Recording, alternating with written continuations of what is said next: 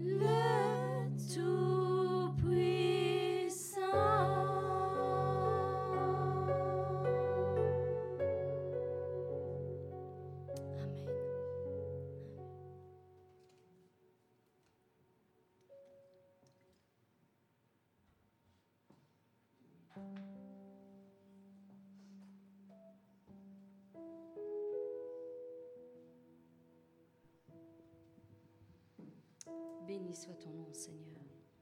Reçois la gloire, la louange et l'honneur.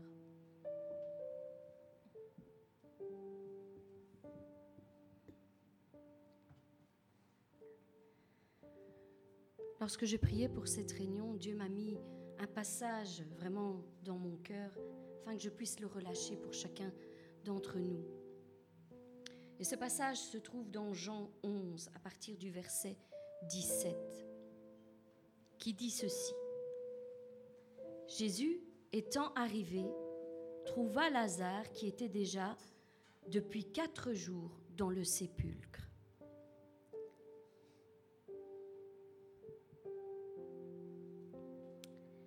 Et comme Béthanie était près de Jérusalem, à quinze stades environ, beaucoup de Juifs étaient venus vers Marthe et Marie pour les consoler de la mort de leur frère. Lorsque Marthe apprit que Jésus arrivait, elle alla au-devant de lui, tandis que Marie se tenait assise à la maison. Marthe dit à Jésus, Seigneur, si tu eusses été ici, mon frère ne serait pas mort. Mais maintenant même, je sais que tout ce que tu demanderas à Dieu, Dieu te l'accordera. Jésus lui dit, Ton frère ressuscitera. Je sais, lui répondit Marthe, qu'il ressuscitera à la résurrection, au dernier jour. Jésus lui dit, Je suis la résurrection et la vie. Celui qui croit en moi vivra, quand même il serait mort. Et quiconque vit et croit en moi ne mourra jamais. Crois-tu cela? Elle lui dit, Oui Seigneur, je crois que tu es le Christ, le Fils de Dieu, qui devait venir dans le monde. Lorsque Marie fut arrivée là où était Jésus et qu'elle le vit, elle tomba à ses pieds et lui dit, Seigneur, si tu eusses été ici, mon frère ne serait pas mort. Jésus, la voyant pleurer, elle et les Juifs qui étaient venus avec elle, frémit en son esprit et fut tout ému. Et il dit, Où l'avez-vous mis? Seigneur, lui répondit-il, viens et vois. Et Jésus pleura. Sur quoi les Juifs dirent, Voyez comme il l'aimait. Et quelques-uns d'entre eux dirent, Lui qui a ouvert les yeux des aveugles, ne pouvait-il pas faire aussi quelque chose pour cet homme afin qu'il ne ne point? Jésus, frémissant de nouveau en lui-même, se rendit au sépulcre. C'était une grotte et une pierre était placée devant. Et Jésus dit, ôtez la pierre. Marthe, la sœur du mort, lui dit, Seigneur, il sent déjà, car il y a déjà quatre jours qu'il est là. Jésus lui dit, Ne t'ai-je pas dit que si tu crois, tu verras la gloire de Dieu? Ils ôtèrent donc la pierre, et Jésus, levant les yeux en haut, dit, Père, je te rends grâce de ce que tu m'as exaucé. Pour moi, je savais que tu m'exauces toujours, mais j'ai parlé à cause de la foule qui m'entoure, afin qu'ils croient que c'est toi qui m'as envoyé. Ayant dit cela, il cria d'une voix forte, Lazare, sors.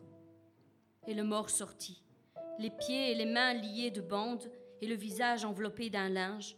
Jésus leur dit, Déliez-le et laissez-le aller. Mes bien-aimés, à l'image de ce récit.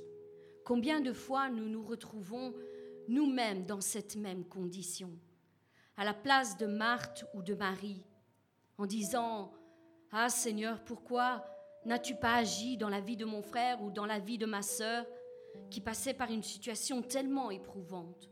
Pourquoi n'as-tu pas été là? Pourquoi n'as-tu pas été là lorsque je suis passé par cette maladie? Seigneur, pourquoi n'as-tu pas été là lorsque je suis passé par ce désert financier? Par cette séparation, par cette situation éprouvante à mon travail Seigneur, pourquoi n'as-tu pas été là? Pourquoi tu n'étais pas là pour moi? Pourquoi tu n'étais pas là pour mon frère, pour ma sœur? Si tu avais été là, ça ne se serait pas passé de cette manière. Oui, si tu, si tu avais été là, tu n'aurais pas permis que cette maladie me touche. Si tu avais été là, nous ne serions sûrement pas séparés, mon mari et moi. Si tu avais été là, mes enfants ne se seraient peut-être même pas égarés. Si tu avais été là, je n'aurais pas tout perdu dans cette affaire. Si tu avais été là, tu m'aurais certainement fait justice, tu m'aurais certainement restauré, tu m'aurais certainement consolé. Pourquoi n'as-tu pas été là quand j'avais besoin de toi?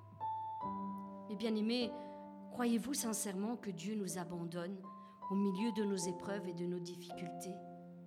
Non, certainement pas, certainement pas.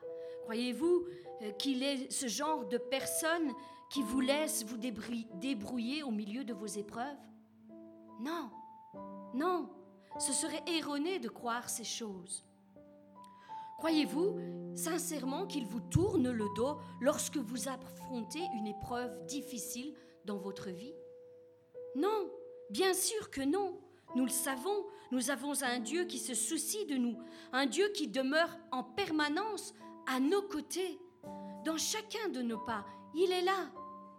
Nous avons un Dieu qui veut nous fortifier, qui veut nous parler, qui veut nous consoler au milieu de nos tempêtes et de nos épreuves. Mais malheureusement, ce sont nos pensées qui nous empêchent de l'entendre. Et bien souvent, peut-être même notre orgueil a refusé, sa façon de faire au lieu de la nôtre.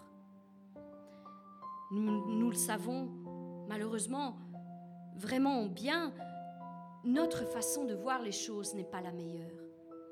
Mais au contraire, la sienne est de loin, mais de très loin, la meilleure pour notre vie.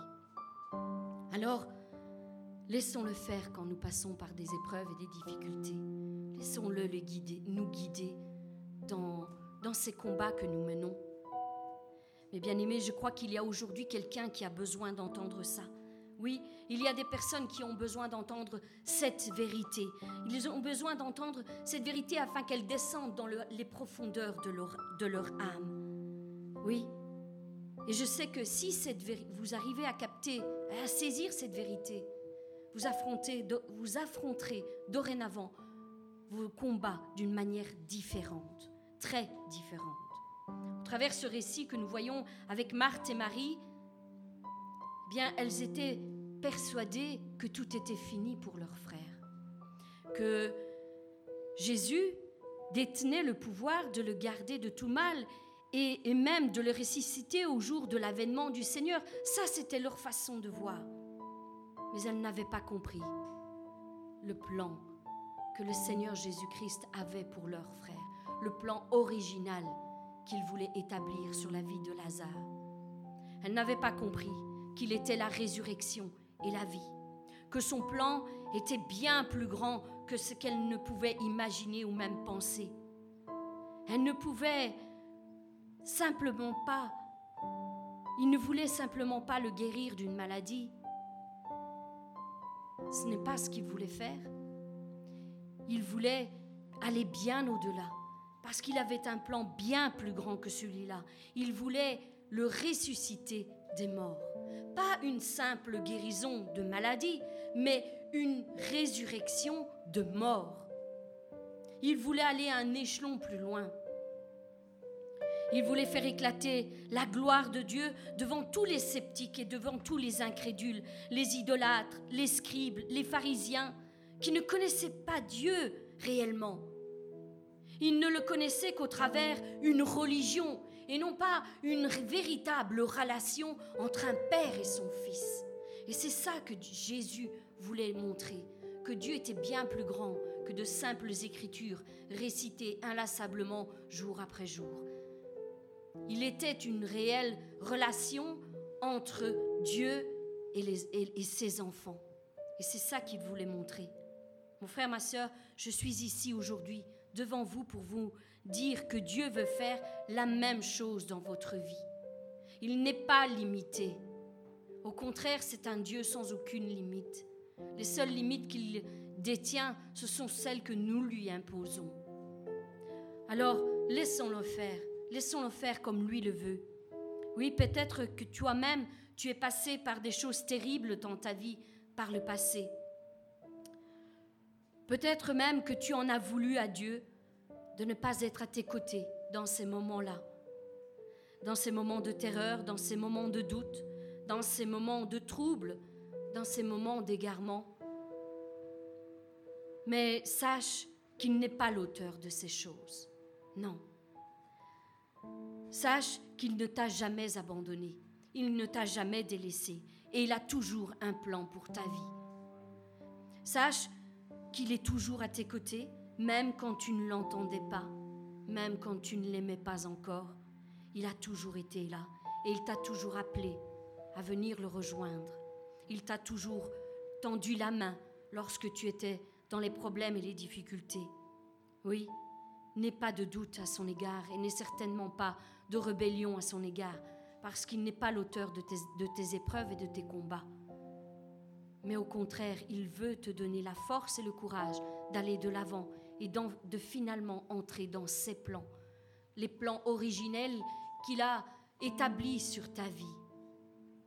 Là encore, il t'a toujours aimé au milieu de tes épreuves et de tes difficultés, même quand tu étais rebelle à sa volonté et à sa voix.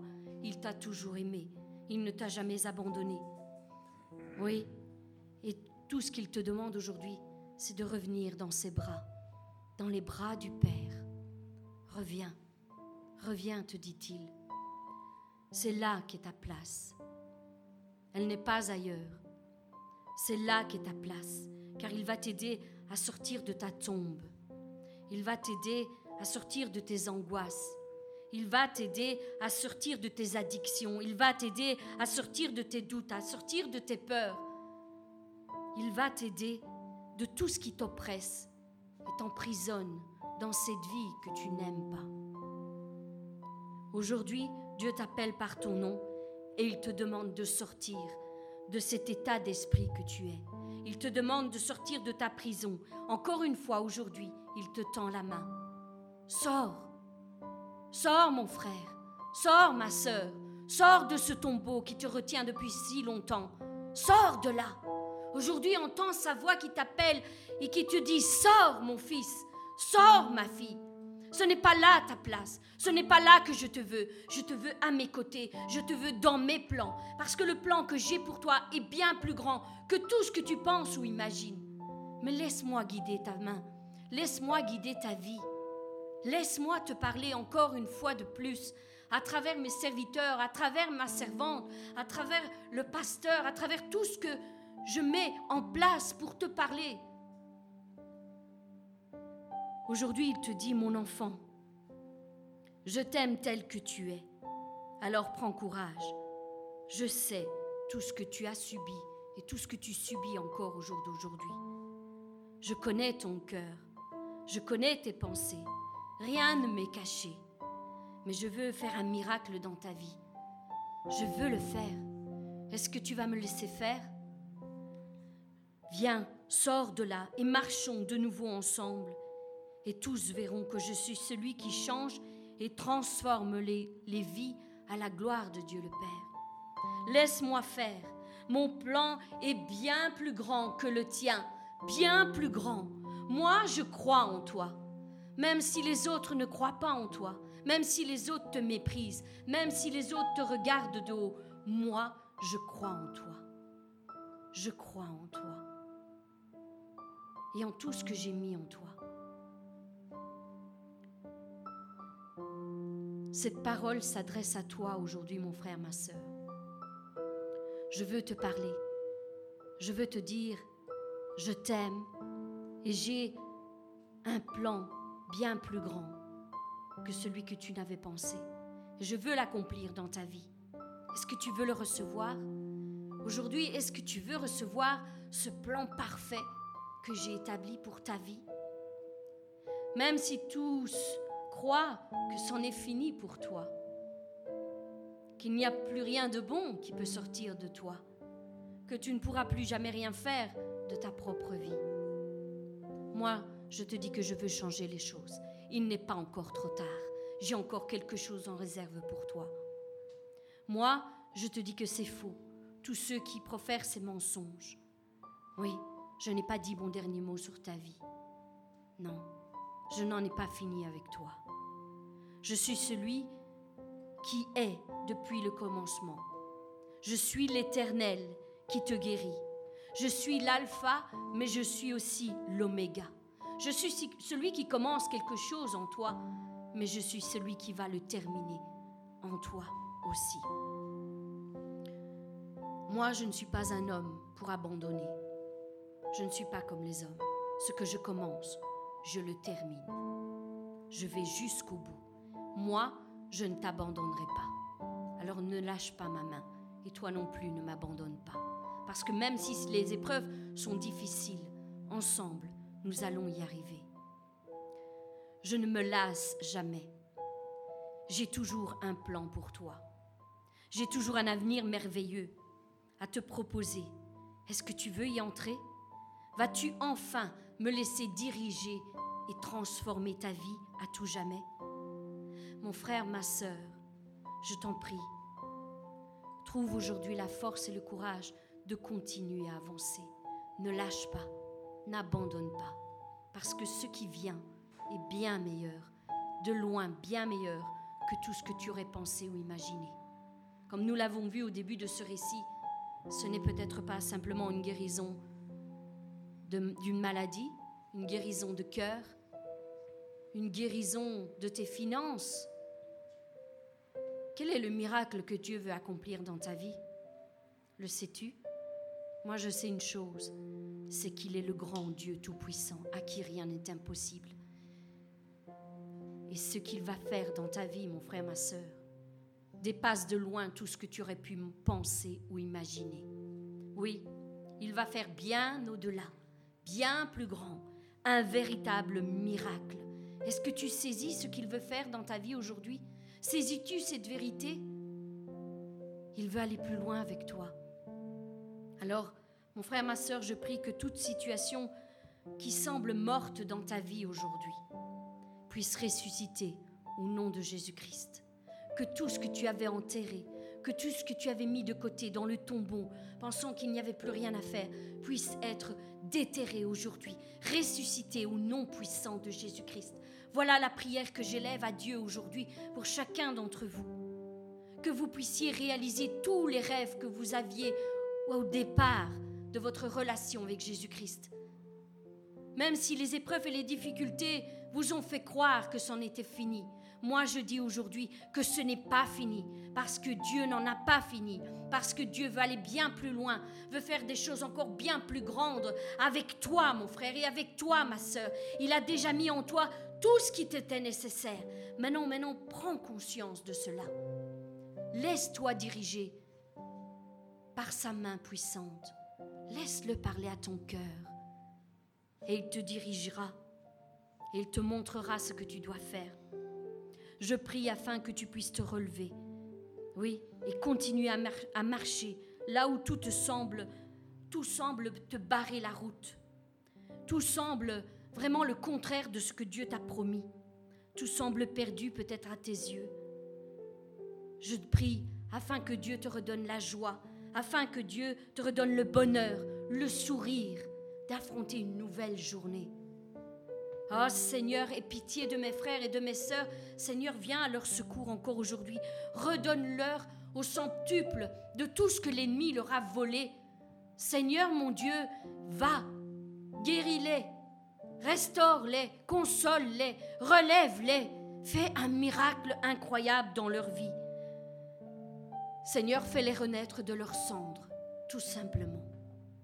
Fais-les renaître de leurs cendres afin qu'ils puissent accomplir ta pleine volonté, tous les plans que tu as établis sur leur vie. Seigneur, toi qui es le Dieu de la résurrection, aujourd'hui c'est ton nom que j'invoque sur la vie de mon frère et de ma sœur. Fais quelque chose, agis en leur faveur, étends ta main encore aujourd'hui et agis avec puissance et autorité comme toi seul tu peux le faire. Au nom puissant de Jésus-Christ, soyez bénis mes bien-aimés.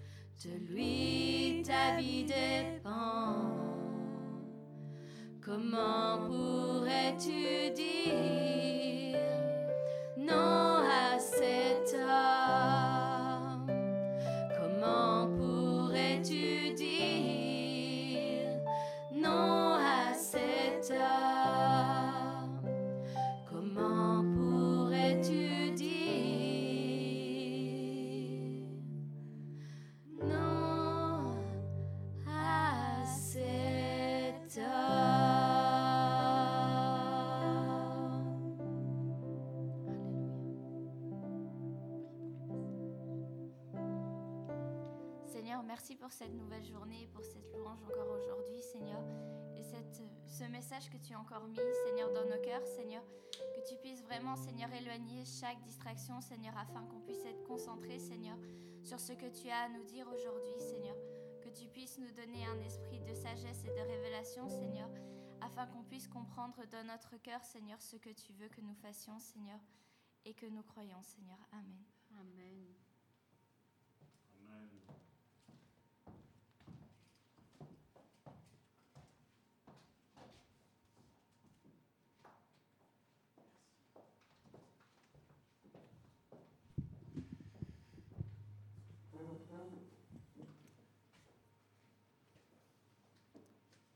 Comment allez-vous?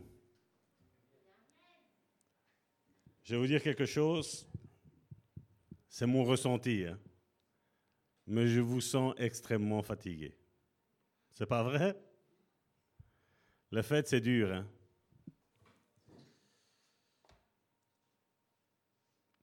Vous savez, euh, comme je l'ai dit, euh, c'était mardi, si mes souvenirs sont bons, à l'église.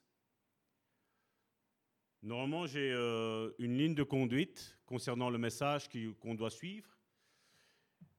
Et quand le Seigneur m'a dit, Salvatore, c'était lundi, je crois, ou mardi. Lundi, je crois que c'était. Il m'a dit, Salvatore, tu vas intercaler le message que je vais te donner. J'ai eu des sueurs froides.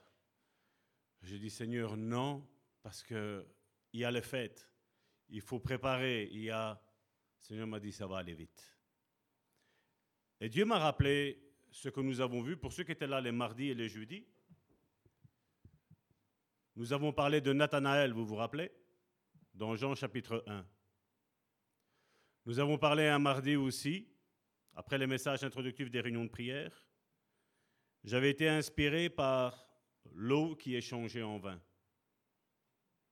Il y a beaucoup de prédications là-dessus. C'est pas vrai? Mais j'aimerais bien, non pas pour contredire tous ceux qui ont prêché là-dessus, mais j'aimerais bien aller chercher un petit peu les racines de tout ça.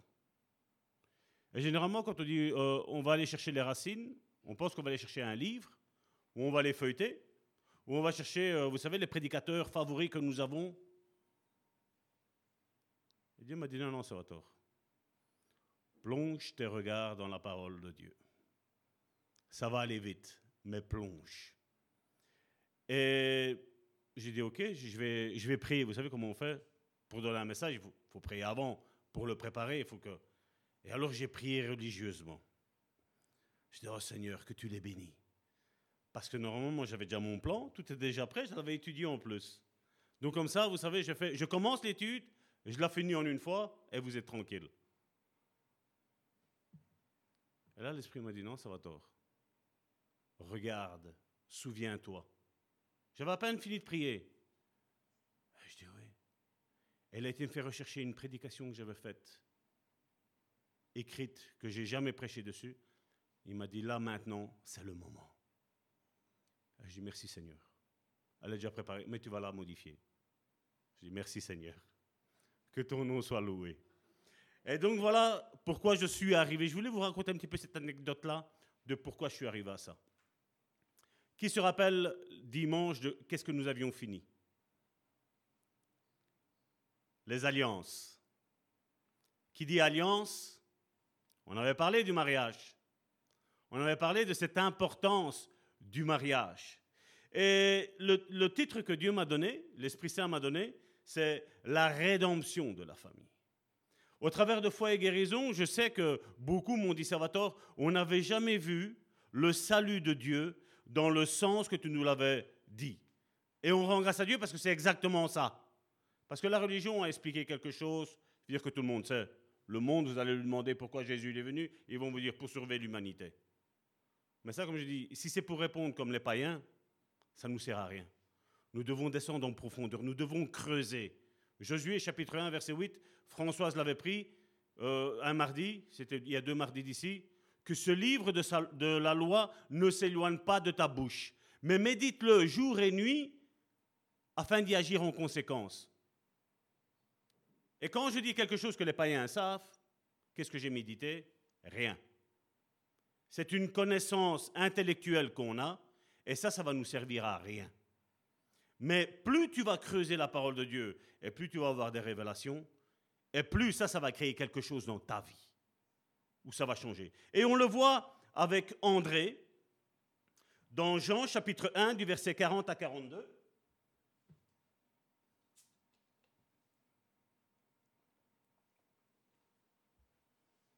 Si vous allez voir dans Matthieu, c'est différent d'ici, je vous, le dis déjà d'avance. Dans Matthieu, il nous est dit que André et Pierre, donc les deux frères, étaient en train de nettoyer les filets. Et là, ici, Jean nous donne une particularité. Et on va le comprendre après plus tard pourquoi. Jean chapitre 1 du verset 40 à 42 nous dit, André, le frère de Simon-Pierre, était l'un de, ceux, l'un de ces deux hommes qui, sur la déclaration de Jean, on voit l'évangélisation de Jean, on voit que André était là, et avec la prédication, il ne s'est pas mis à suivre Jean, mais il s'est mis à suivre qui? Jésus. Et tout bon évangéliste, il y a un problème? Non? Ah, ça va. Tout bon évangéliste portera les âmes non pas à lui, mais à Christ. Est-ce que vous êtes réveillés? Tout bon évangéliste ne portera pas les âmes à lui, mais les portera à Christ, comme Alain l'a dit mardi. Maintenant, je vais vous dire, de vous à moi, comment faisons-nous apporter une, âme à Christ?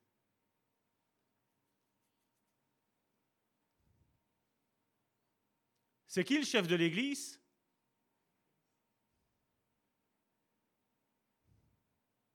Vous avez compris le message? Vous avez compris le message? Ouh, vous êtes sceptique là. Hein? Christ est l'Église, la Bible nous dit. Les évangiles nous disent. Et je vais vous dire que même l'Ancien Testament nous le dit que Christ est l'Église.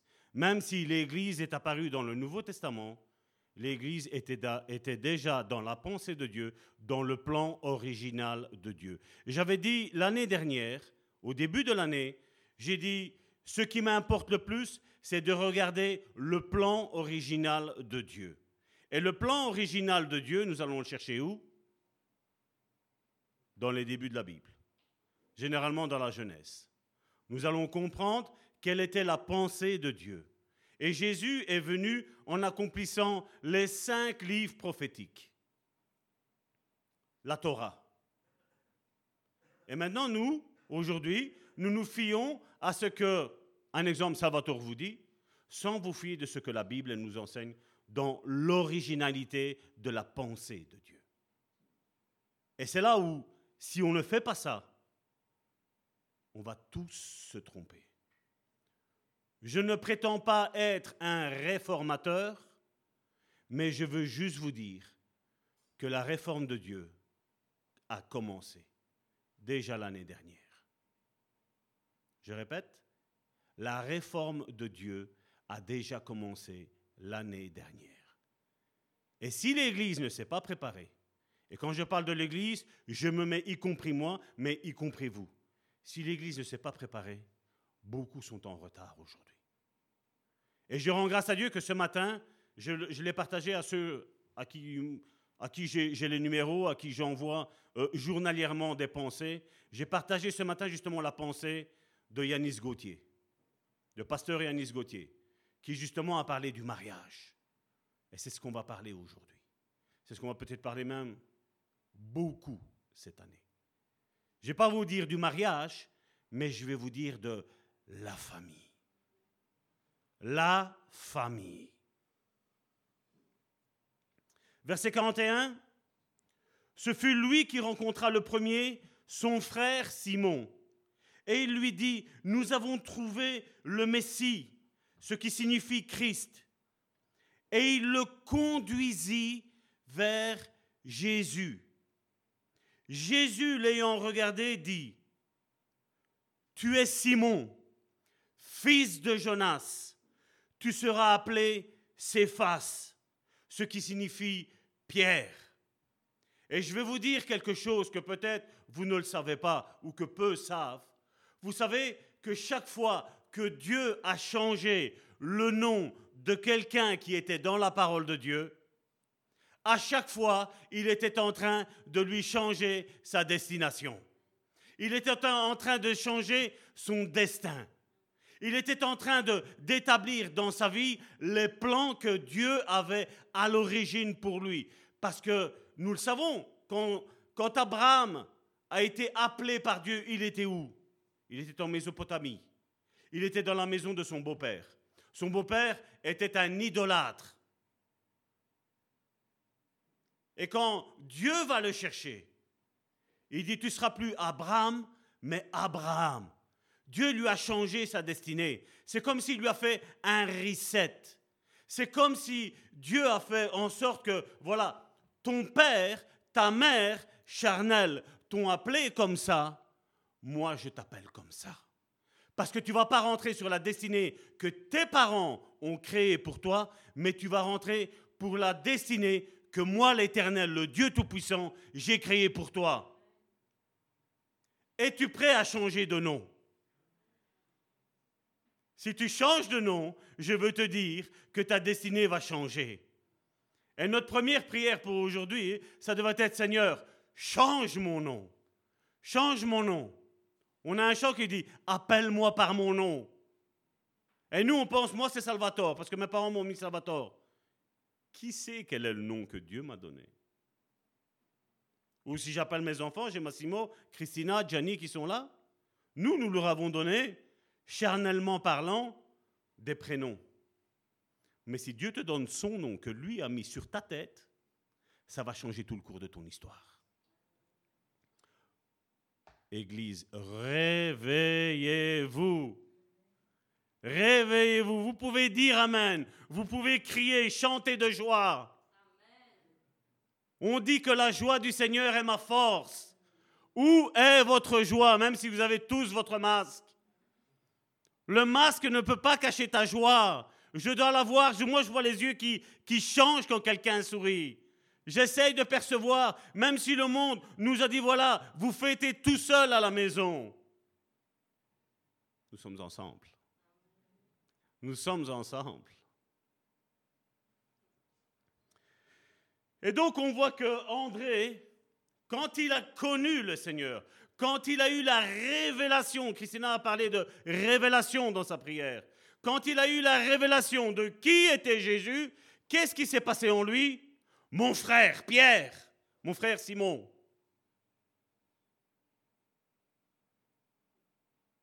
Il a voulu en parler. Et bien souvent, je sais que c'est décourageant. Hier, nous parlions avec Joséphine à la maison. Je sais que c'est décourageant. Quand tu annonces l'évangile à quelqu'un, tu invites, je viens, je viens plus. Combien sont comme ça? Toi, ne te tracasse pas du résultat final avec tes yeux. Toi, tracasse-toi de prononcer ce que Jésus a fait dans ta vie. Tracasse-toi que Dieu, s'il n'a pas changé ton nom, qu'il le change. Parce que s'il change ton nom, que nos parents, que tes parents, que moi je t'ai donné, Christina, que moi je t'ai donné, Massimo, que moi je t'ai donné, Gianni, si Dieu change ton nom, ta destinée va complètement changer. Parce que Dieu a formé pour nous des projets de paix et non de malheur pour nous donner un avenir et une espérance. Une espérance qui ne s'arrêtera pas. Et quand tu as Christ dans ta vie, ben qu'est-ce que tu fais? Tu as envie de le dire à tout le monde. Tu as envie de dire, voilà, j'ai trouvé un secret, j'ai trouvé un trésor. Tiens, il y a un trésor là aussi pour toi. Parce qu'il n'y a pas qu'un seul trésor, il y a plusieurs trésors où c'est Dieu qui se multiplie pour aller dans la vie des autres. Et ici, maintenant, je voudrais, euh, avoir, parce que des fois, je vous dis, je, parle avec certains chrétiens, je me dis, mais j'y le peuple est si pauvre de connaissance de la parole de Dieu. La Bible nous dit que dans la temps des fins, la connaissance va augmenter. Nous allons avoir plus de connaissance de Dieu. Mais je suis étonné des fois de voir que même le plan de rédemption, on n'y croit même plus. Par ces meurtrissures, je suis guéri. Par ces meurtrissures, je suis sauvé. L'iniquité est complètement anéantie. Je n'ai plus à suivre le sillon que euh, la famille, la tribu Gentile a suivi. Je peux sortir de ce sillon-là et de faire le sillon de Dieu, qui est notre meilleur sillon. Nous respectons nos noms de famille, mais le meilleur nom de famille qu'il y ait, c'est Jésus, Jésus-Christ, le nom au-dessus de tout nom. Tu peux faire partie d'une famille qui a tout raté, mais Dieu peut faire tout réussir avec toi. Mais tu dois te battre pour ça. Tu dois lutter, tu ne dois pas abandonner, tu dois persévérer. Parce que Jésus, qu'est-ce qu'il a dit? Celui qui persévérera jusqu'à la fin, celui-là sera sauvé. Et beaucoup ont abandonné en chemin, ont abdiqué, ont été mis KO par le diable. Mais je suis là pour te dire que le diable, son nom c'est Satan, et il a été mis KO par Dieu. Il a été mis KO par Jésus. Celui dont beaucoup ont fêté l'anniversaire il y a quelques jours d'ici, je suis là pour te dire que Jésus a vaincu la mort, Jésus a vaincu Satan. La mort a été détruite. La malédiction a été détruite.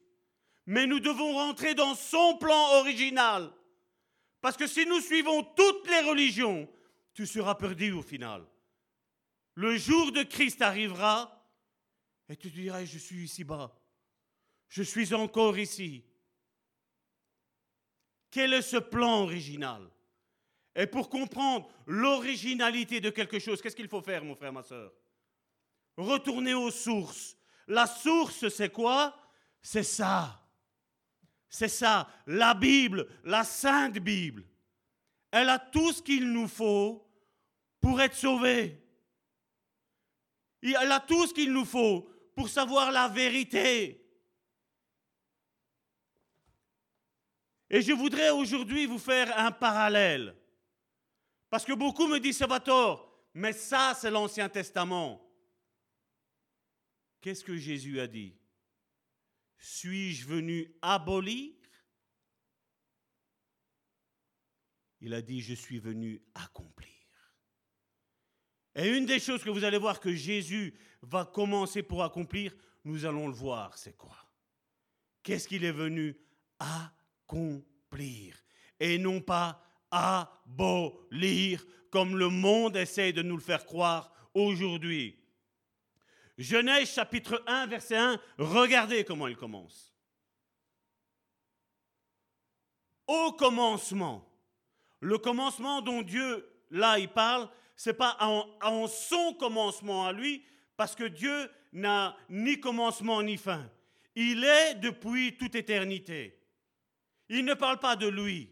Il dit au commencement. Nous avons la Genèse qui nous parle de cette merveilleuse création dont Dieu, avec Jésus, est l'architecte, avec le Saint-Esprit aussi, cette fameuse Trinité.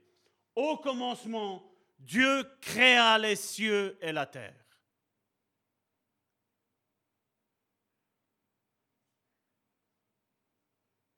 J'entends pas d'amen. Hein? Est-ce que c'est écrit comme ça? Amen. Au commencement, Dieu créa les cieux et la terre. Et la Genèse est toute cette merveilleuse création que Dieu a créée, non pas dans sa pensée, mais l'a créée comment? En parole. Quelle est la première parole que Dieu a commencé à prononcer Que la lumière soit. Et la lumière, Je veux dire, je vais me fier à ce que les statisticiens et scientifiques nous disent. La Terre aurait des millions d'années. Je vais me fier à ça. Ils ont, ils ont dit que la Terre, grâce à un Big Bang, ding, la Terre est arrivée. Moi, la Bible me dit que Dieu créa les cieux et la terre. La Bible me dit que Dieu, au travers de sa parole, a dit que la lumière soit. Et la lumière, et je vous me mets d'accord avec eux, si ça fait des millions d'années que la lumière, elle existe, je veux vous dire que encore aujourd'hui, cette même lumière circule à la vitesse de 299 792,458 km par seconde. Que la lumière soit, et la lumière ne s'est jamais arrêtée.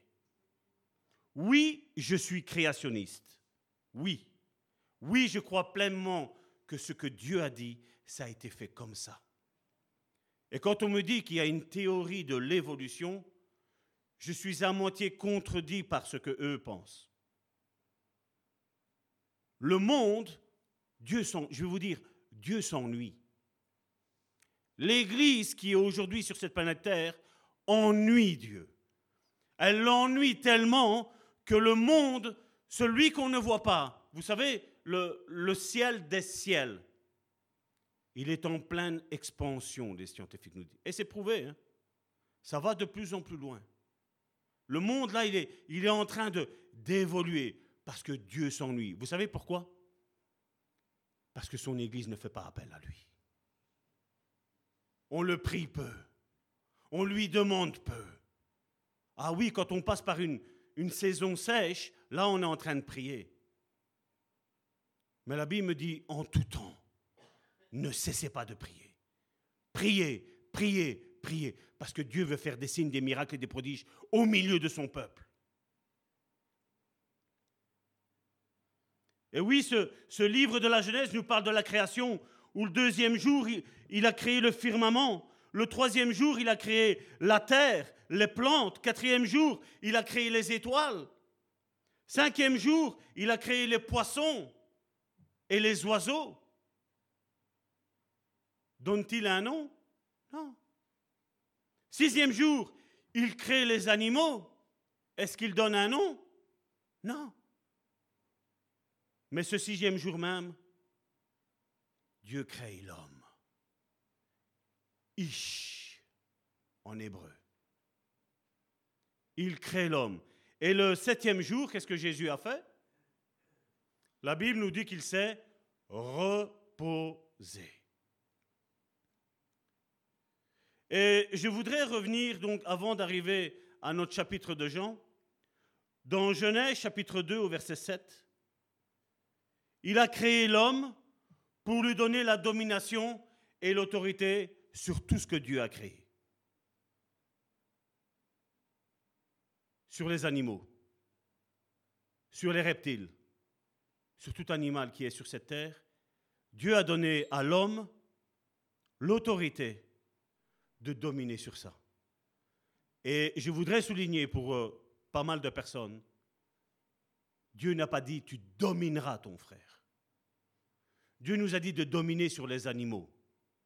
S'il y a quelques animalistes, je ne sais pas si ça se dit comme ça, je m'en excuse, mais Dieu nous a demandé de dominer les animaux, mais de ne pas nous dominer les uns les autres. C'est ce que Jésus a fait quand il est venu et qu'il s'est mis au service des apôtres et qu'il a été jusqu'à leur laver les pieds. Malgré qu'il était pleinement Dieu, il s'est humilié. Il a lavé les pieds.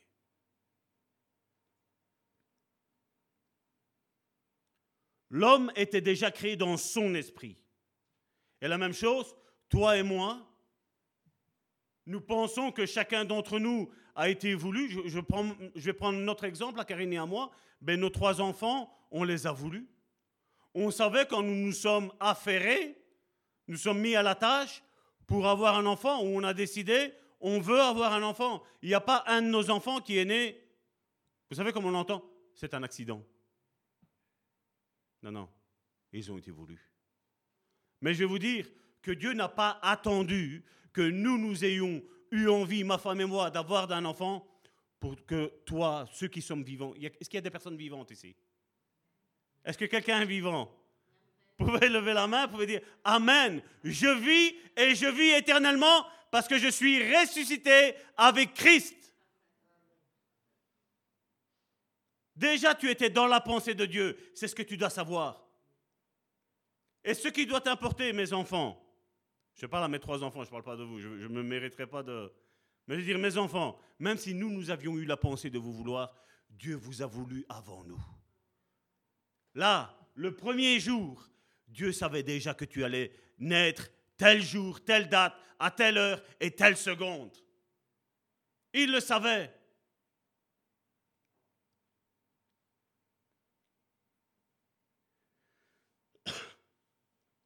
L'homme a été créé avec un seul but,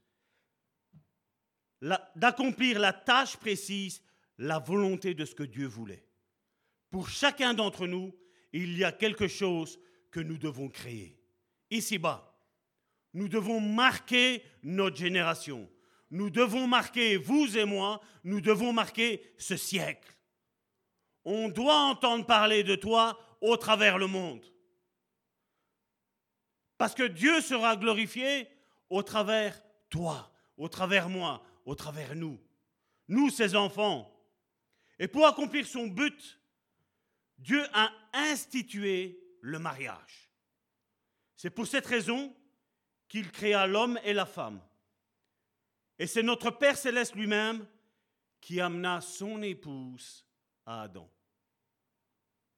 Vous savez, bien souvent, nous, en tant que charismatiques, nous disons, voilà, euh, Dieu a, ouvert, comme on va le lire ici, il a ouvert la côte, il a sorti euh, la côte, il a construit une femme, et voilà. Adam se réveille, ouh, oh, une femme.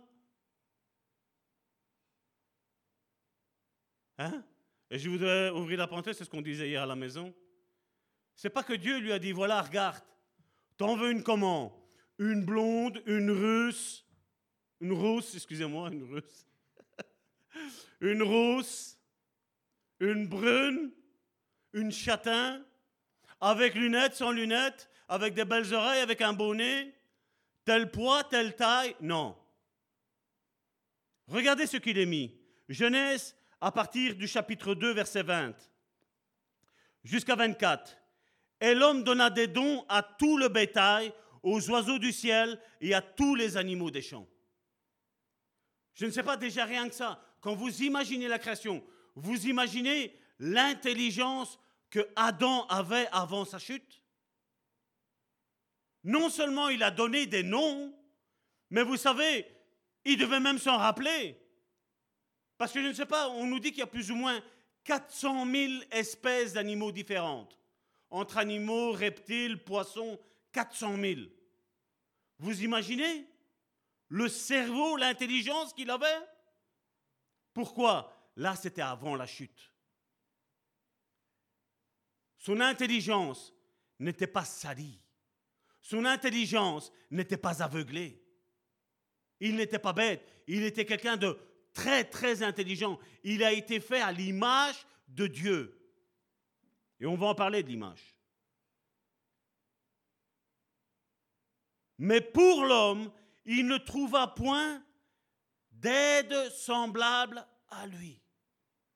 Bien souvent, on entend des personnes dire, voilà, j'ai acheté un chien, j'ai acheté un chat, je vais me sentir moins seul. La création me dit quoi?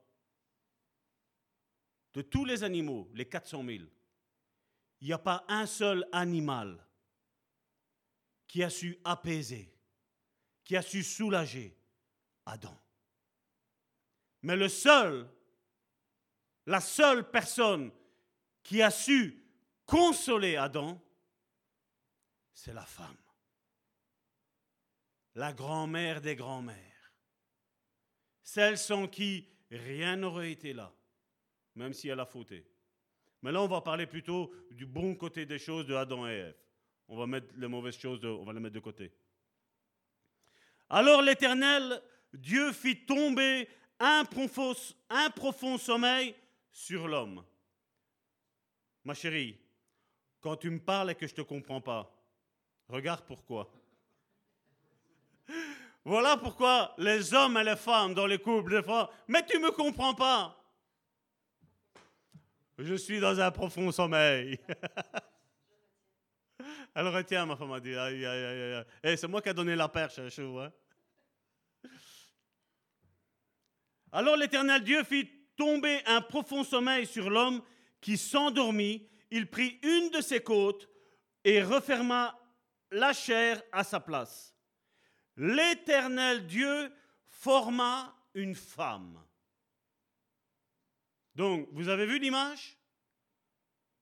Il fait tomber l'homme dans un profond sommeil, il lui retire une côte, il referme la côte, et qu'est-ce qu'il dit après La chair?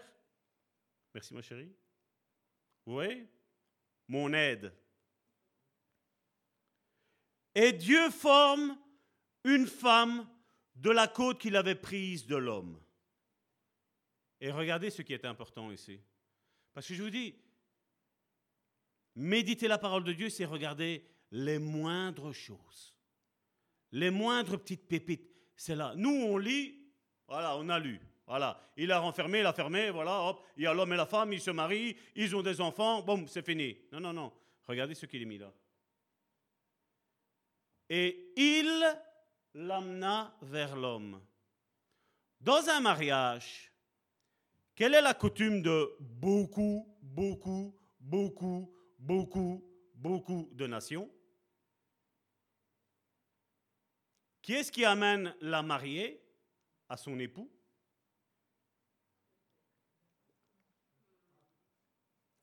L'homme, le père. Le père dit, voilà maintenant, c'est ma fille, elle restera toujours ma fille dans ma pensée, mais elle va quitter ma tribu. Ma famille, maintenant elle va fonder sa famille. Et la maman qui va accompagner en pleurs son fils chéri en disant il était avec nous, il était si gentil. Hein? Symbole de quoi la femme? L'Église. L'apôtre Paul le dit. Qui est-ce qui m'a dit que l'Église n'était pas dans la pensée de Dieu? Voilà pourquoi j'insiste énormément de l'importance d'avoir une bonne Église. Parce que combien ont eu de mauvais pères et de mauvais mères, mauvaises mères? Je prends beaucoup de personnes en, relation d'aide. C'est 80 voire 90% de mauvais pères et de mauvaises mères. Karine l'a dit, elle remercie Dieu qu'elle a eu de bons pères. Je remercie Dieu que j'ai une bonne famille. Mais toute ma famille n'est pas comme ma famille, comme mon père et ma mère. Mais combien ont plutôt l'opposé Avoir une mauvaise image du père, une mauvaise image de la mère. Ça, ce n'est pas le plan original de Dieu. Le plan, original de Dieu, c'est quoi? C'est qu'il y a un bon père, une bonne mère, avec un bon enseignement pour les enfants, pour les emmener plus loin que ce que nous, parents, nous avons été pour nos enfants. Pouvez dire Amen. Hein L'Église est endormie, hein, j'ai l'impression. Ce n'est pas votre but pour vos enfants? Qu'ils soient mieux que vous? Qu'ils aillent plus loin que vous? Prions pour nos enfants. Prions pour l'Église. Prions pour que dans l'Église s'élèvent des bons couples. Et c'est pour ça que cette année-ci va être très, très, très dure en enseignement. Parce que nous allons nous calquer non pas sur ce que ça va tordir, mais sur ce que la Bible dit. Et elle va être dure pour tout le monde, c'est sûr et certain, point de vue enseignement. Et l'homme dit, voici cette fois celle qui est os de mes os et chair de ma chair. On l'appellera femme parce qu'elle a été prise de l'homme. Et là, je voudrais ouvrir une parenthèse. Bien souvent, la femme, elle dit, nous sommes poussière et nous retournerons à la poussière. Je veux te dire que ça, c'est un langage religieux. Parce que la femme n'a pas été prise de la poussière. L'homme a été pris de la poussière. Mais la femme a été prise de l'intérieur de l'homme. C'est pour ça que généralement les hommes, nous les hommes, on est attirés par quoi? Par tout ce qui est aspect extérieur. Quand tu parles à un homme de richesse, qu'est-ce qu'il pense? Argent, maison, voiture. Ça, c'est l'esprit non régénéré. Mais la femme, elle, c'est plus l'intérieur. La femme est plus calquée sur ses sentiments intérieurs. En général, parce qu'aujourd'hui, on regarde le monde, ce n'est plus trop ça. Mais je veux dire, dans la pensée originale de Dieu, la femme, elle est attirée par l'affection que l'homme va lui apporter, que ses enfants vont lui apporter. C'est pas vrai, mes sœurs? Pourquoi? Parce qu'elle ne vient pas de la poussière, elle ne vient pas de la terre. Elle vient de ce qui est l'intérieur de l'homme, de la création de Dieu.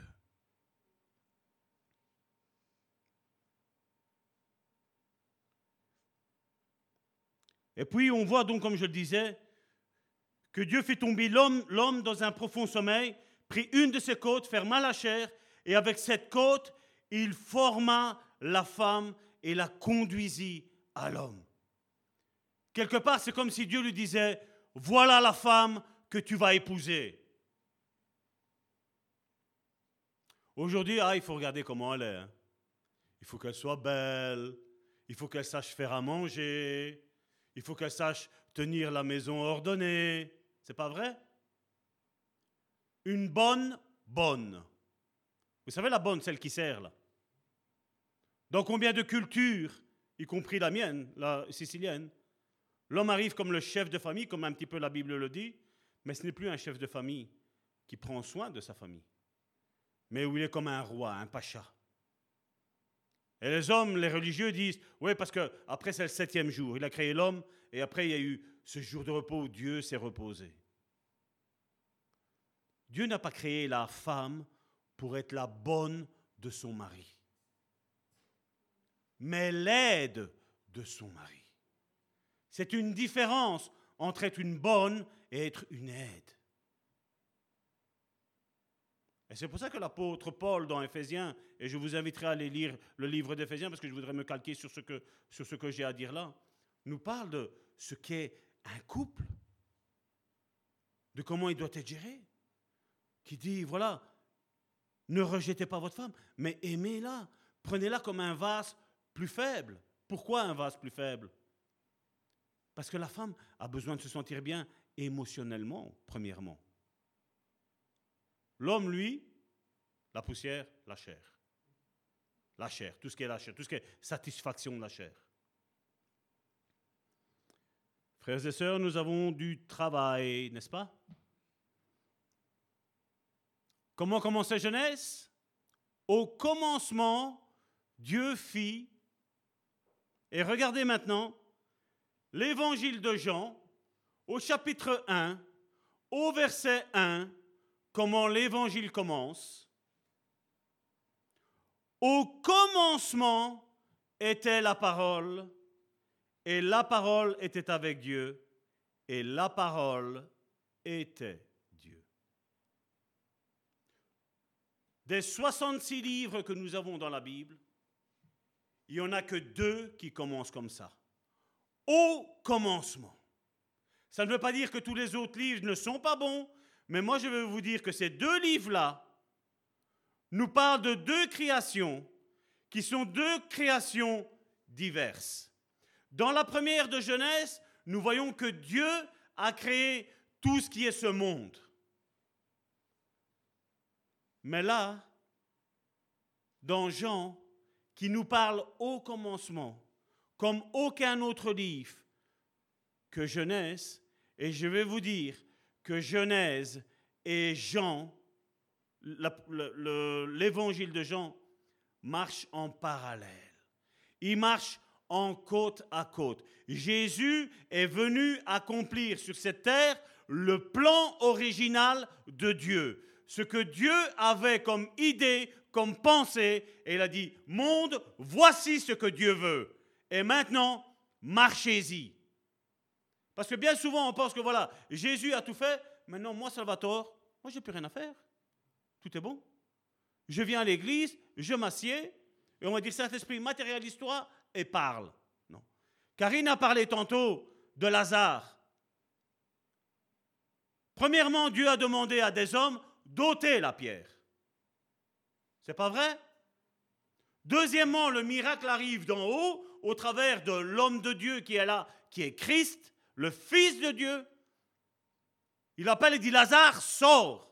On voit que la personne qui était morte devait se lever. As-tu déjà vu un mort se lever? Mais on voit que même le mort avait quelque chose à faire. Et aujourd'hui, beaucoup pensent que c'est les Bahamas. J'ai plus rien à faire. Jésus a tout accompli. Je suis sauvé. Tu as à accomplir quelque chose, hein, mon frère, ma soeur. Tu as à te, te lever de ta tombe et à sortir de ta tombe. Et après, qu'est-ce qu'il dit? Ôtez-lui les bandelettes. Symbole de l'Église. Et certains me disent, Satan, moi je fais tout avec Dieu. Faux. Dieu travaille avec les hommes et les femmes. Je vais rectifier. Dieu travaille avec les fils et les filles de Dieu. Il ne travaillera pas avec ceux qui sont en Adam, ceux qui sont dans la chair. Et donc, comme je le disais, la Bible nous fait prendre conscience de deux créations. Et on va parler aujourd'hui de Genèse et de Jean. Vous allez voir les deux premiers chapitres de la Genèse et on va voir les deux prochains chapitres qui sont là dans, Jean chapitre 1 et Jean chapitre 2. Et vous allez voir comment Jésus est venu accomplir et non abolir ce qui était dans le plan original de Dieu. 2 Corinthiens chapitre 5 verset 17 nous dit, si quelqu'un est en Christ, il est une nouvelle créature. Une autre version nous dit, si quelqu'un est en Christ, il est une nouvelle création. Jésus est venu changer cette première création et a dit voilà, maintenant vous avez été formaté par ce monde, maintenant je vais, vous, je vais faire un reset complet de votre cerveau et vous allez suivre sur ce que moi j'ai comme plan pour vous. Les choses anciennes sont passées, voici, toutes choses sont devenues nouvelles. Et beaucoup de chrétiens disent, ouais mais tort, tu vois, tu parles de, de briser les liens, tu parles de guérison intérieure, tu parles de délivrance, mais voici le verset qui nous dit, je suis une nouvelle création. Mais si tu es une nouvelle création, tu n'as plus les problèmes que tu as là maintenant aujourd'hui. Et bien souvent, je vois que là, je bute contre des murs, je bute contre la religiosité, je bute comme comme Jésus a buté quand il avait les pharisiens. Nous sommes fils d'Abraham, disait-il. Et Jésus leur disait, si vous seriez réellement fils d'Abraham, vous sauriez qui je suis. Mais vous ne le savez pas. Et on le voit que quand on est ancré dans la religion, et je vais vous dire quelque chose, après avoir péché, Adam, qu'est-ce qu'il a fait? La Bible nous dit qu'il s'est cousu un slip Excusez-moi, c'est comme ça. Il a voulu couvrir sa nudité avec des feuilles de figue. C'est pas vrai? La question que Salvatore se pose, je vais vous dire quand il lit la Bible, vous savez c'est quoi? Excusez-moi l'expression si ça choque certains que je parle de slip, mais bon. C'est ce qu'il y avait là, il était nu. Si tu te fais un slip avec des feuilles de figuier, ça va durer combien de temps de cacher ta nudité? Pas longtemps. Vous avez vu ici, on a passé l'automne. Hein. Quand les feuilles se tombaient, ça passe pas une semaine que c'est fini. Hein. C'est tout pourri. Hein. Et vous savez que ça, euh, qu'est-ce que ça signifie Le fait de se coudre, euh, je, je, vais arrêter, quelque chose pour cacher sa nudité avec des feuilles de figue? Ça s'appelle la religiosité. C'est essayer de cacher ce qu'on n'a pas envie qu'on voit. Non, non, pasteur, tout va bien dans notre couple. Quand on est fils et fille de Dieu, qu'on a une relation avec Dieu, il n'y a pas besoin de dire ce qui se passe. On sait. On sait. Et là, on voit que la religiosité essaye de couvrir par un moyen ou par une autre quelque chose. Comment faire que, pour que l'Église se remplisse? Ben, C'est simple. Je l'ai déjà dit à maintes et maintes reprises.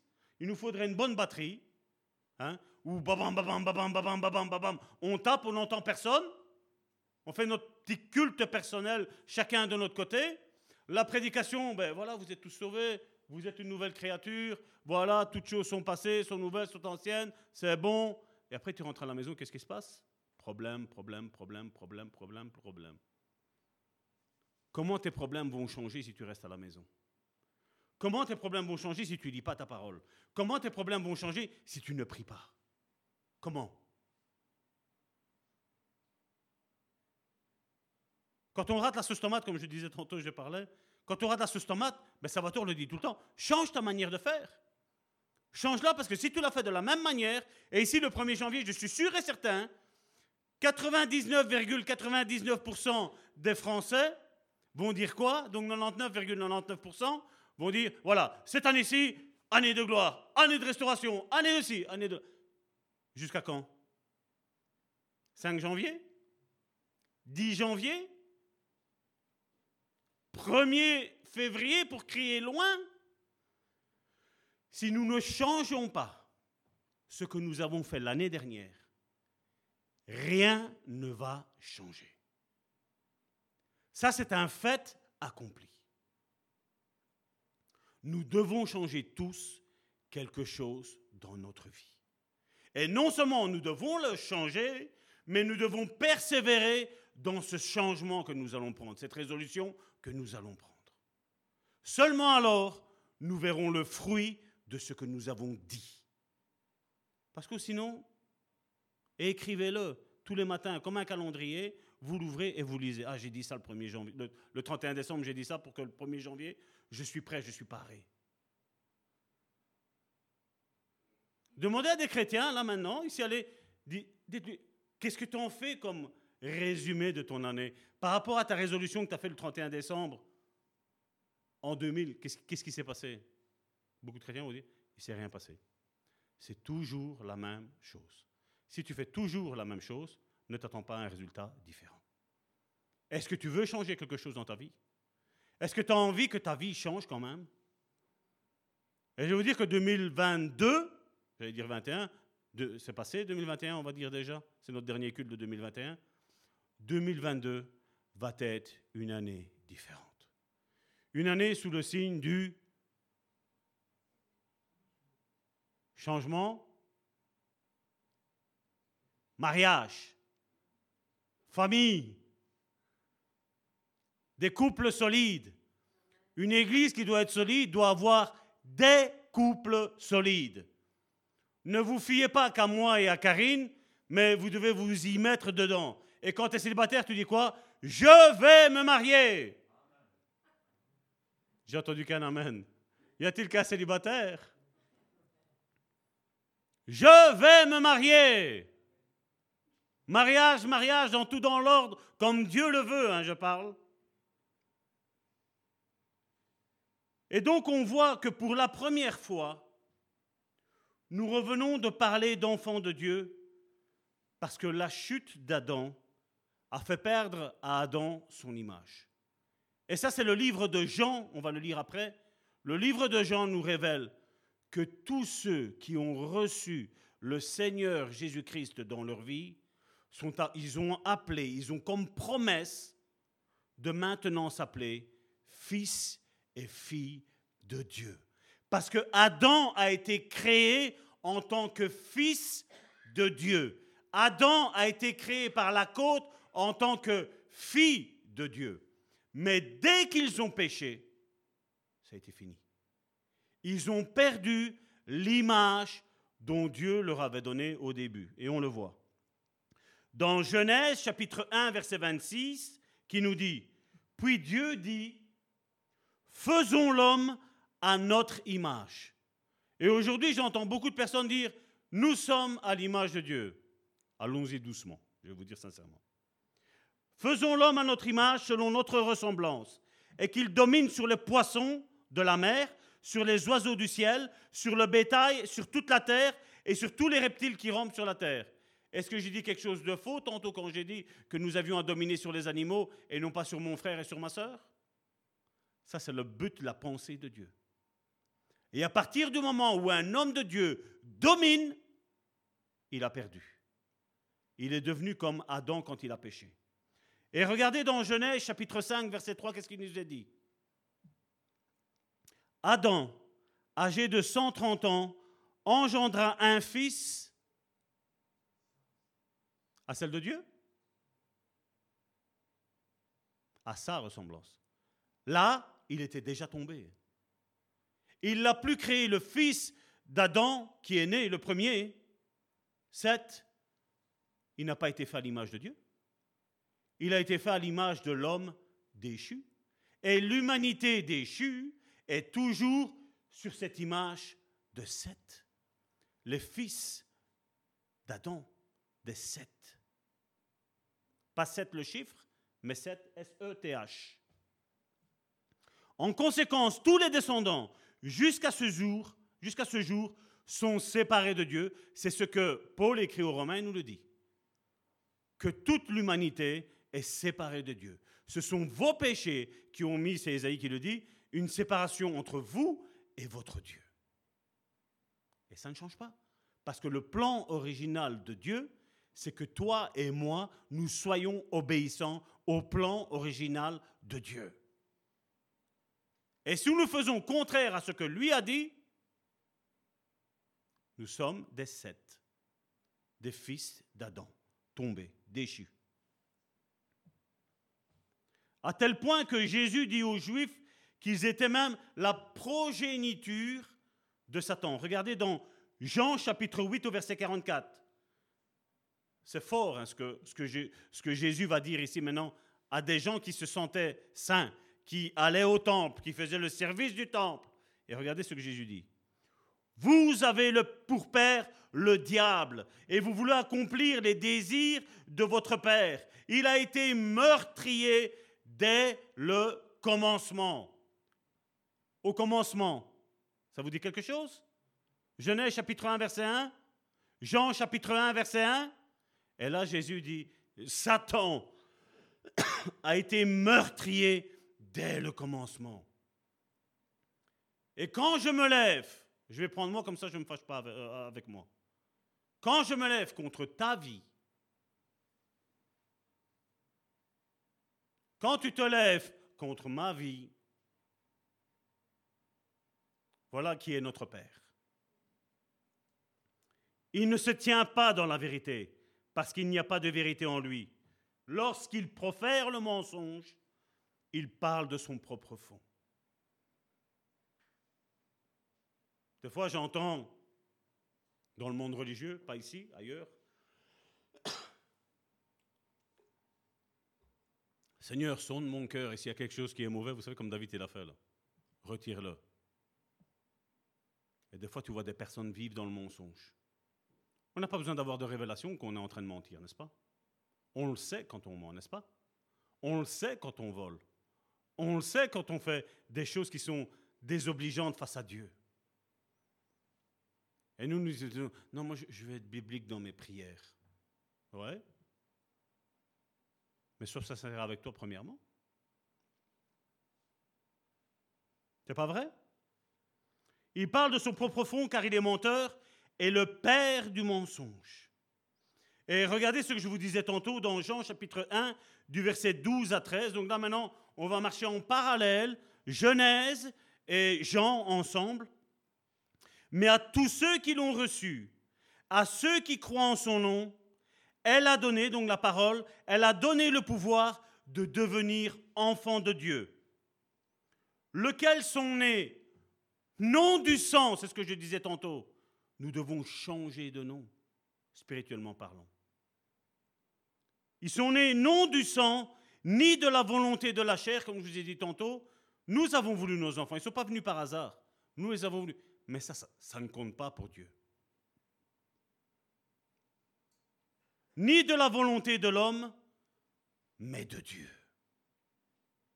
La chose la plus importante pour ceux qui ont passé des moments durs avec leurs parents, avec leurs géniteurs, c'est de te dire que ce n'est pas tes géniteurs qui t'ont voulu, mais c'est lui, Dieu, qui t'a voulu sur cette terre.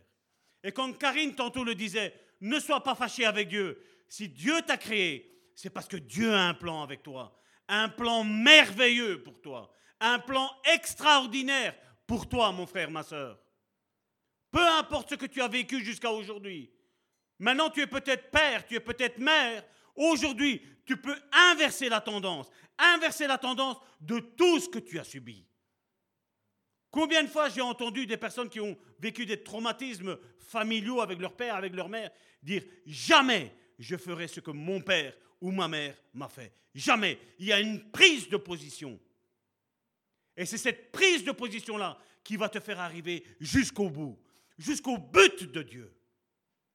Est-ce que tu as envie de ça, mon frère, ma soeur Est-ce que tu as envie de donner le meilleur à ta progéniture, à tes enfants, à tes petits-enfants Dans le premier chapitre de la Genèse, Dieu a créé l'homme à son image et à sa ressemblance. Et dans le premier chapitre de, Jean, la façon dont on peut redevenir enfant de Dieu, donc redevenir à l'image de Dieu, est indiqué de recevoir Jésus dans son cœur. Et si tu l'as pas fait aujourd'hui, je t'invite à dire, Seigneur, viens dans ma vie différemment de comme tu es arrivé aujourd'hui. Parce que aujourd'hui, je veux naître de nouveau. Aujourd'hui, je veux être un enfant de Dieu. Je veux être créé à ton image, à ta ressemblance. Non pas comme la religion me l'a dit, mais comme toi tu le veux, comme le plan original de Dieu. C'est comme ça que ça doit être ta prière. Mais montre à Dieu que tu le veux, que tu veux plus de l'héritage qui te tient enchaîné, mais que tu veux l'héritage de Christ qui va te faire prospérer à tout égard. À tout égard. Ceux qui le reçoivent acquièrent un esprit nouveau et ont le droit de devenir enfants de Dieu. Il convient de noter que lorsque Dieu a créé la lumière, il n'a pas pensé, mais il a dit que la lumière soit. Et je prie, mon frère, ma soeur, en tant que je parle en qualité de prophète là, que la lumière arrive dans ta vie, mon frère, ma soeur. Je parle pour que tu reçoives cette lumière de Christ en toi. Genèse chapitre 1, verset 3, voici ce qu'il dit. Dieu dit que la lumière soit, et la lumière fut. La lumière n'a été là que quand Dieu a parlé. Et la lumière ne sera là, mon frère, ma soeur, que quand quelqu'un parle, que la lumière de Dieu soit dans ta vie, elle soit ton partage, et que toi-même après, tu parles à ton mari, tu parles à ton épouse, tu parles à tes enfants, tu parles à ton père, ta mère, ton oncle, ta, ta soeur, à tous ceux de ta famille, et tu dis que la lumière du Christ soit dans ta vie. Parle, prophétise, proclame. C'est ce que la Bible nous dit.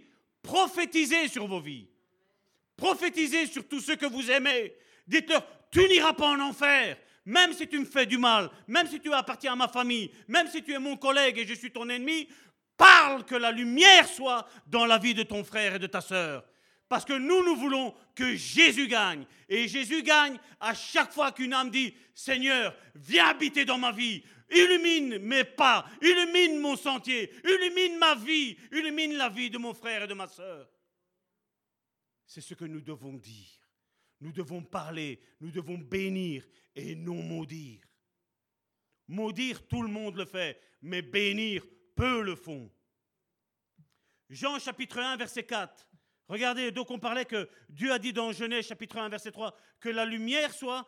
Jean chapitre 1, verset 4, regardez ce qu'il dit. En elle était la vie, et la vie était la lumière des hommes. Verset 5. La lumière qui luit dans les ténèbres, et les ténèbres ne l'ont point reçue. Combien de fois j'ai parlé de Dieu, j'ai parlé du sacrifice de Jésus, j'ai parlé de l'amour que Jésus a eu pour nous. Et on m'a dit non. Ce n'est pas à moi qu'ils ont dit non. Ils ont dit non au Créateur, à la lumière. Ils ont dit je préfère rester dans les ténèbres. Et combien de religieux aujourd'hui préfèrent rester dans les ténèbres? Tu leur mets les choses en face, tu dis, attention, il y a danger, il y a ça qui va arriver. Et on me dit, non, ça va tort. Mon pasteur me dit ça, mon prophète me dit ça, mon apôtre me dit ça. C'est pas grave. Mais après, le problème, la gravité arrive quand? Quand les choses arrivent. Quand la lumière était une fausse lumière. C'était une lumière artificielle. Ce n'était pas la lumière du Christ qui était là. Et au verset 35, Jésus nous exhorte à marcher avec lui pour ne pas finir dans les ténèbres, dans une situation de confusion et de perplexité dans laquelle nous perdons la trace de notre but, de notre destination, de la destinée que Dieu a pour toi. Combien pensent que, voilà, ma vie à moi, elle va se terminer le jour que je vais fermer mes yeux, même dans les chrétiens. Une fois que je meurs, je vais être auprès du Seigneur.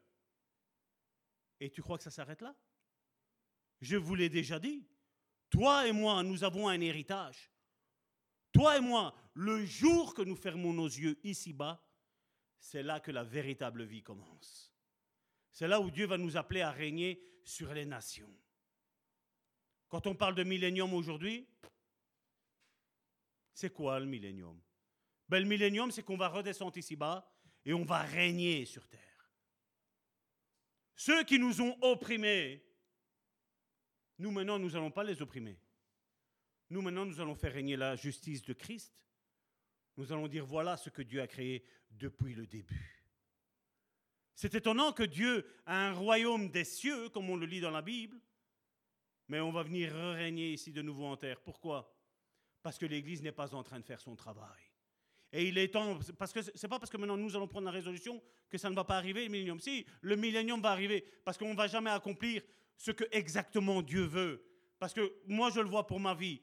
Ça, c'est une révélation que j'ai reçue il y a quelques années d'ici, de ça.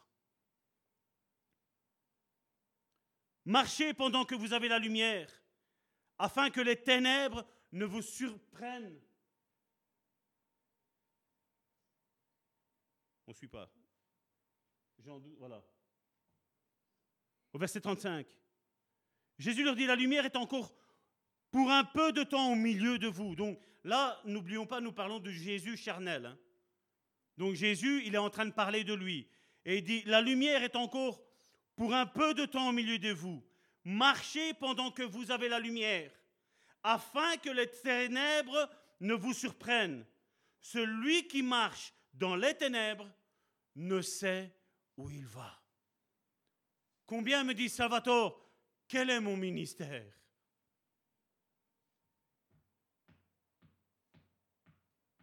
Celui qui marche dans les ténèbres, il ne sait pas où il va. Il ne sait pas ce qu'il fait. Toute chose qui lui arrive, c'est tout le temps, bam, ça me tombe dessus, mais qu'est-ce qui se passe? La lumière de Dieu va t'éclairer. Le Saint-Esprit, Jésus nous a dit dans Jean chapitre 15, il nous a dit, il nous rappellera les choses à venir. Non seulement les choses qui sont en train d'arriver là, on les voit sous nos yeux, mais ce qui va aussi arriver pour ma vie. Quelle est la mission pour laquelle je suis créé? Quelle est la mission pour laquelle tu as été voulu par Dieu? Quelle est la mission que tu dois accomplir ici-bas sur cette terre, mon frère, ma soeur Souffrir de maladie être cloué sur une chaise roulante comme un paralytique C'est ça, vous croyez, le plan de Dieu? Le plan de Dieu, c'est que tu te relèves de cette mort spirituelle, que tu sors de cette chaise roulante spirituelle. Nous avons tant de chaises ici à l'église, mais que ça ne devienne pas une chaise roulante pour toi. Vous pouvez dire Amen. Que la chaise sur laquelle tu es assis ne soit pas une chaise roulante pour toi, Proclame la lumière de Christ dans ta vie. Seigneur, éclaire mes pas. On a facile à dire, Seigneur, éclaire Daniel. Non, non, éclaire-moi. Parce que si je dois l'enseigner, il faut que moi je marche dans la lumière. Jésus l'a dit, comment un aveugle va conduire un autre aveugle? Tous les deux, ils vont tomber dans la fosse. Notre prière de chaque jour, c'est de dire, Seigneur, donne-moi un esprit. Et vous pouvez aller voir sur la page Le Bon Samaritain, je l'ai mis. Un esprit de sagesse et un esprit de révélation, ça va être pour toute l'année ici. L'année dernière, c'était vos fils et vos filles prophétiseront. Maintenant, c'est donne-nous un esprit de sagesse et de révélation. Révélation de ta parole. Pas des révélations bizarres, des révélations de ta parole. Quel est le plan pour ma vie? Quel est le plan que je puisse aider après, une fois que moi je suis éclairé? Je peux éclairer les autres. Aujourd'hui, combien ont envie d'éclairer les autres, mais eux-mêmes sont dans les ténèbres impossible. D'où l'importance d'être sérieux avec Dieu, de mettre les choses en application. Seigneur, qu'est-ce que tu me dis? Ma famille, quand on cherche un ministère, qu'est-ce qu'il est mis? Que celui qui veut être évêque, dans un Timothée, vous pouvez aller lire, la première épître de Timothée, ou que ce soit l'évêque ou que ce soit l'ancien, mari d'une seule femme. Les enfants doivent bien se convenir, se conduire. Combien de pasteurs aujourd'hui? La femme fait là office de posture. Chérie, viens, comme ça on va voir que je suis un pasteur, que je ne te traite pas comme un, objet. Non, femme, reste assise. Femme, va faire l'école du dimanche. Femme, tais-toi. Femme, habille-toi comme une femme. Femme, mets ton voile. C'est pas vrai que toutes les religions ont discriminé la femme? Je suis là pour te dire que Jésus va faire quelque chose de grandiose avec la femme charnelle. Je vais parler de la femme qui a le sexe de femme, mais la femme spirituelle qui est l'Église. Et l'Église, nous sommes dedans. Pour nous, hommes, ça nous fait bizarre de nous dire que nous sommes l'épouse de Christ. Mais nous sommes l'épouse de Christ. Il est le seul et unique époux dont toi et moi nous avons besoin. Quand Dieu a conduit Ève à Adam, comme je dis, il lui a dit, voilà la femme, c'est ta femme, celle qu'il te faut. Et nous, aujourd'hui, on a notre catalogue. Ma femme doit être comme ça. Ah, mais maintenant, ma femme, elle a grossi, ma femme, elle a des cheveux blancs, ma femme, elle, elle est bizarre. On a notre catalogue, mais ce catalogue-là, il ne compte pas devant les yeux de Dieu. Parce que combien d'hommes et combien de femmes, pour euh, se marier charnellement, aujourd'hui sont dans l'embarras, sont en train de souffrir. Et on dit, Seigneur, change mon mari, change ma femme. Il ne changera pas. Tant que tu ne reconnaîtras pas que tu t'es trompé et que tu agis selon, selon ta chair, ça n'ira pas. Et certains vont, certaines personnes vont dire, non, mais alors là, il faut divorcer, maintenant, il faut que tu te cherches celui qui est ton véritablement... Non Pierre l'a dit que chacun reste dans la condition dont il es avec cette femme-là, tu restes avec ça. Mais tu remets en ordre sur ce que la Bible elle dit. Qu'est-ce que la Bible elle dit? Je fais. Je me mets en accord avec la parole de Dieu et pas en accord avec ce que moi je pense que c'est bon ou pas bon. Dans le premier chapitre de Jean, il était écrit, et c'est bizarre, retenez ça, ça c'était, je veux dire, ça c'est, on a parlé d'esprit de révélation, de sagesse, c'est pas, c'est pas ça? Regardez maintenant. Quand vous étudiez Jean chapitre 1, je vous dis, on va voyager avec Jean chapitre 1 et Jean chapitre 2. Mes regards ont été attirés vers quelque chose. Sur trois paroles qui ont été répétitives dans Jean chapitre 1. Regardez. Jean chapitre 1, verset 29. Le lendemain.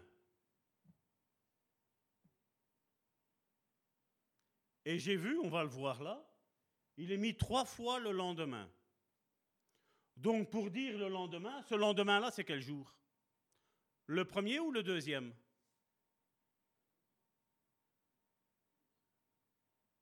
Le deuxième. Parce que si c'est le lendemain, c'est que le jour avant, c'était le premier jour, n'est-ce pas? Vous me suivez? Donc là, on arrive le lendemain, deuxième jour. Amen? Le lendemain, il vit et venant à lui, il dit, voici l'agneau de Dieu qui ôte le péché du monde. Regardez, il est mis au-dessus. Jean chapitre 1, verset 29. Jean chapitre 1, verset 35. Donc on est au deuxième jour. Là maintenant, on va passer au troisième jour. Le lendemain, troisième jour. Jean était encore là avec deux de ses disciples. Et ça ne se finit pas là. Parce que regardez au verset 23, donc on est au troisième jour. Regardez maintenant qu'est-ce qu'il est mis. Au verset 43. Le lendemain, donc là on est au quatrième jour. Vous retenez, hein? Quatrième jour. Jésus voulut se rendre en Galilée et il rencontra Philippe. Il lui dit Suis-moi.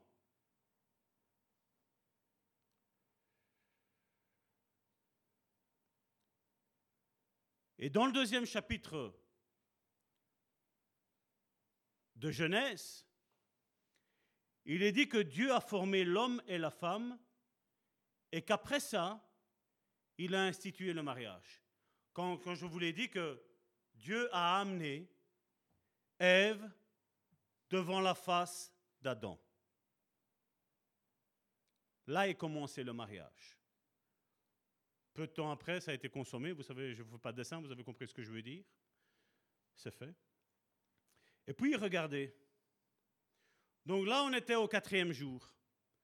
Donc on a fini Jean chapitre 1. Donc après Jean chapitre 1, vous le savez que c'est Jean chapitre 2, n'est-ce pas? Il n'y a pas de révélation là-dedans, mais regardez, on est au quatrième jour. Regardez dans Jean chapitre 2 comment ça commence. On est au quatrième jour. Trois jours après, on arrive à combien? Sept jours. Et maintenant, je vais vous raconter l'histoire de ce message. Trois jours après, il y eut des noces à Cana en Galilée.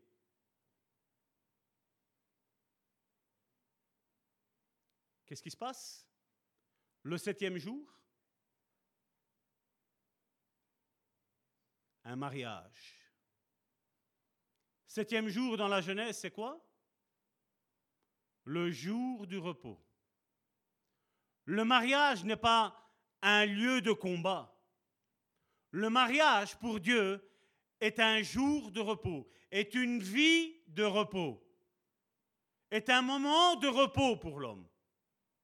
Et aujourd'hui, il est sujet au combat. Voilà le plan original de Dieu. Trois jours après, il y eut des noces en Galilée. La mère de Jésus était là. Et là, je voudrais que vous soyez attentifs. Regardez. La mère de Jésus était là et Jésus fut invité. Est-ce que Jésus est le maître de cérémonie? Est-ce que Jésus agit en tant que qualité de Dieu? Non. Il est invité. Retenez bien ce mot-là.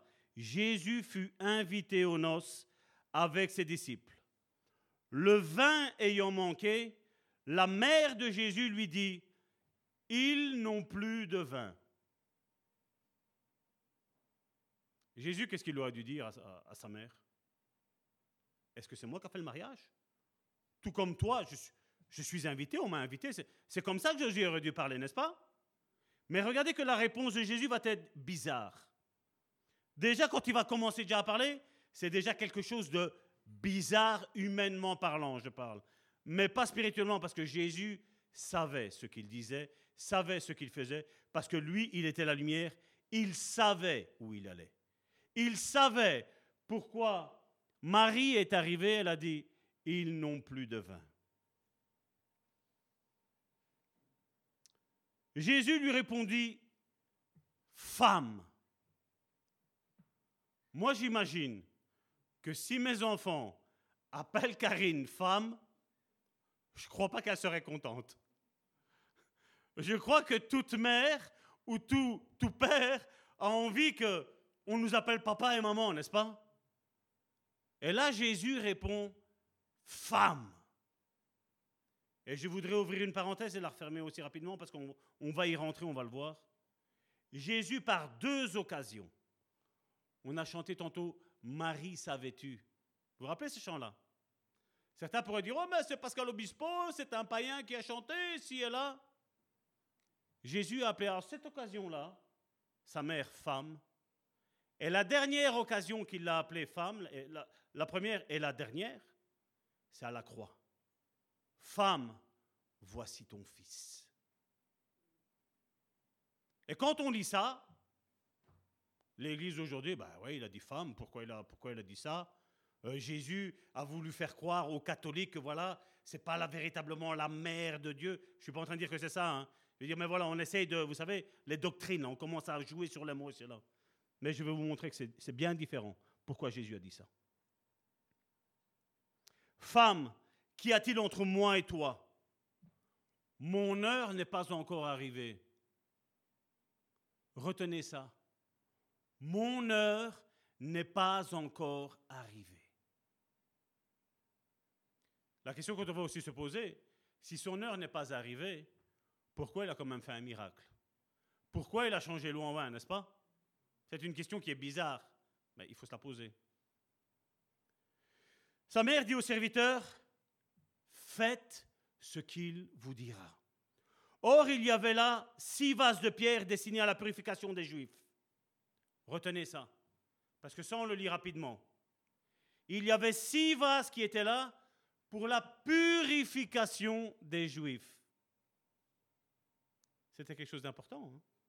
C'était pas rien du tout. Hein? Et contenant, chacun deux ou trois mesures, ce qui veut dire dans notre langage d'aujourd'hui 77 litres à 117 litres. Il y avait certains vases. Donc on va, on va faire une moyenne, on va dire 500 litres d'eau. Jésus leur dit, remplissez d'eau ces vases. Et ils les remplirent jusqu'au bord. Et puis il dit, puisez maintenant. Ce qui est important de savoir ici, c'est si j'aurais puisé avant, qu'est-ce qui se serait passé? Il n'y aurait eu que de l'eau.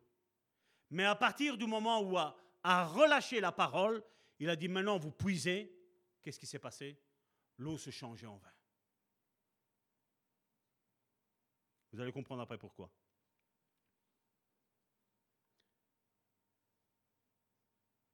Et portez-en à l'ordonnateur du repas. Puis ils emportèrent, ils emportèrent. Quand l'ordonnateur du repas eut goûté le vin, l'eau changée en vin, ne sachant d'où venait ce vin, tandis que les serviteurs qui avaient puisé l'eau, ils savaient bien, c'était eux qui avaient mis de l'eau. Il appela l'époux. C'est bizarre que tantôt il était comme invité, c'est pas vrai? Là maintenant, comment on l'appelle?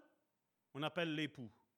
Et lui dit Tout homme sert d'abord le bon vin, puis le moins bon. Après qu'on s'est enivré, toi tu as gardé le bon vin jusqu'à présent. Tel fut à Cana en Galilée les premiers des miracles que Jésus fit.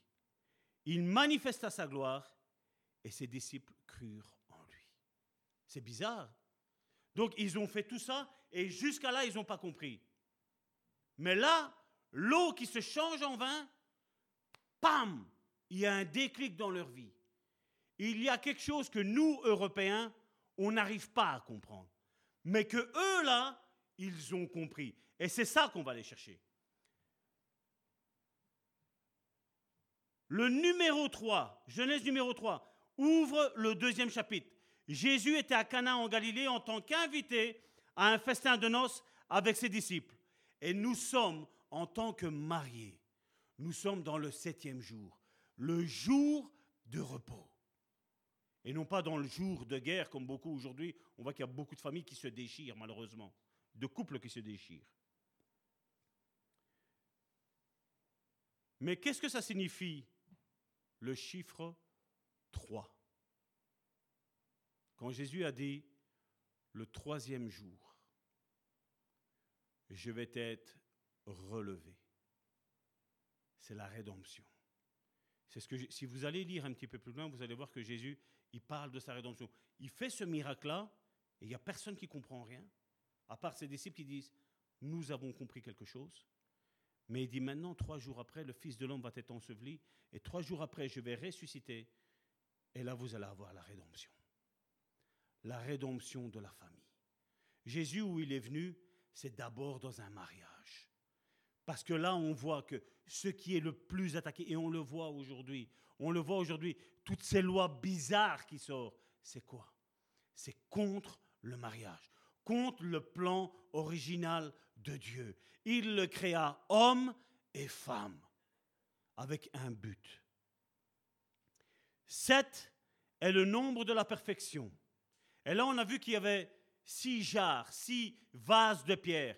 Six est la nature humaine. C'est un chiffre d'homme. Vous vous rappelez, l'Apocalypse le dit? C'est 666. 6 est ce chiffre d'homme. 7 est le chiffre de Dieu. 3 est le chiffre de Dieu aussi, la divine Trinité. La fête de mariage chez les Juifs durait sept jours. Et au milieu de, de cette fête, le vin manquait. Et là, on voit que le maître de la cérémonie a été honteux. Parce que imagine que tu fais ton mariage et il manque quelque chose. Il manque le vin. C'est qui qui va se faire mal voir ben, C'est celui qui a fait le mariage, celui qui l'a préparé. Et là, on voit que Jésus, qui n'était qu'un invité, entre guillemets, vient faire le miracle. Qui est-ce qui reçoit l'honneur? Le maître de la cérémonie. Et Jésus, quelque part, il s'efface. Et dit, voilà, le plus important ici, ce n'est pas ma présence, ce n'est pas mon miracle, mais c'est l'époux. Mais qui dit époux Qu'est-ce qu'on dit aussi? Dans un mariage, il y a un époux et une épouse. Vous croyez que l'épouse est moins que l'époux? Non.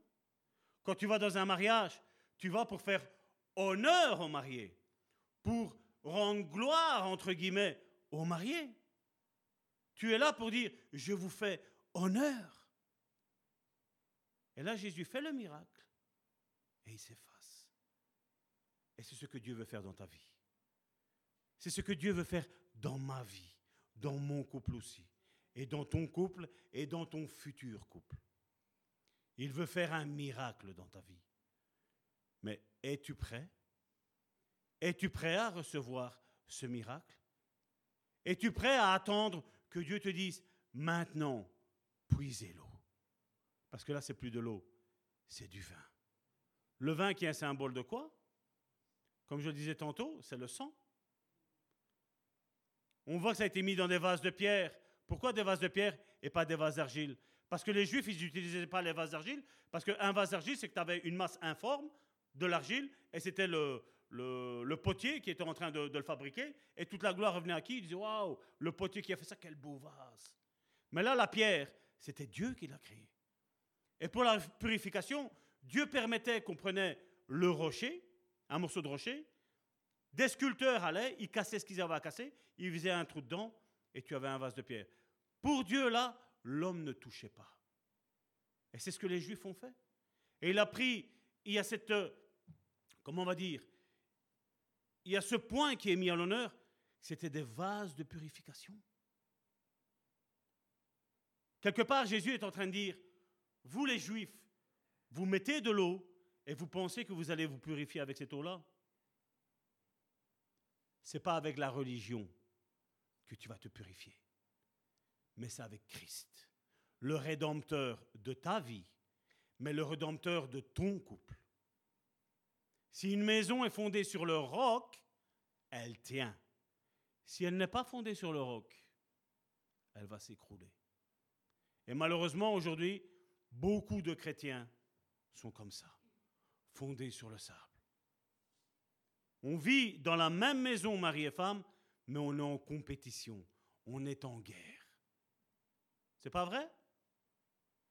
Nous, on l'a vu énormément de fois. Et on voit que Jésus a résolu ce problème et en fait, comme nous le verrons, il a racheté le mariage. Il a fait une rédemption du mariage. Sa mère Marie l'informa que le vin était fini et il répondit que son heure n'était pas arrivée. Qu'est-ce que Jésus pensait? À sa crucifixion. Que les hommes seront purifiés par une seule chose, par le sang qu'il aura versé pour nous. Et Satan n'aime pas qu'on parle du sang que Jésus a versé. Parce que le sang de Jésus, c'est ce qui fait fuir l'ennemi. Et c'est ce que beaucoup de chrétiens, malheureusement, ne mettent pas comme sang sur leur vie de couple. Seigneur, ton sang sur ma vie. Seigneur, ton sang sur la vie de mes enfants. Seigneur, ton sang sur mon Église. Seigneur, ton sang. Parce que le sang a vaincu Satan. Satan est vaincu. Et nous avons la rédemption en Jésus-Christ. Grâce à son sang. Et c'est ce que nous avons besoin. Normalement, j'aurais dû finir, et je ne finis pas, je finirai la semaine prochaine. Et j'en connais certains ici qui me disent, on le savait que tu n'allais pas finir. C'est pas vrai. Nous sommes à la moitié, et donc la semaine prochaine, nous allons clôturer, vous allez voir, cette magnifique rédemption que Jésus a faite. Nous serons toujours en live sur Facebook, donc ne ratez pas. Ne ratez pas parce que vous allez voir que cette étude ici va vous aider. Vous allez voir le plan original de Dieu. Mes sœurs, venez.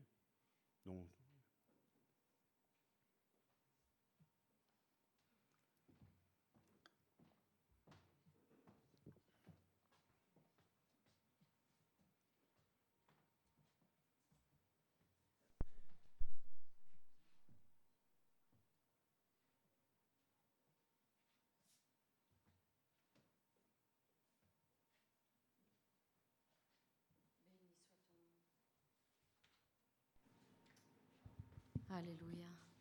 Gloire et honneur à toi, Seigneur. Encore merci, Seigneur, pour euh, cette parole que tu nous as donnée, Seigneur, qui est grande en signification, Seigneur. Nous voulons vraiment, Seigneur, nous aligner, Seigneur, avec ta parole, Seigneur, la prendre telle qu'elle est, Seigneur, et te dire merci, Seigneur, parce que tu nous enseignes, Seigneur, toujours plus dans les profondeurs, Seigneur, de ta parole, des Écritures, Seigneur, qui ont une grande signification.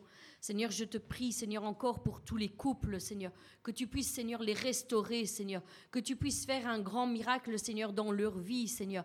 Encore, je te les remets, chacun d'entre eux, entre, tes mains, que tu puisses verser ton, ton sang précieux, Seigneur, et que tu puisses, Seigneur, les unir toujours plus, Seigneur, dans ton amour. Sois le ciment, Seigneur, de leur couple, Seigneur. Sois toi-même le rédempteur, Seigneur, de leur famille.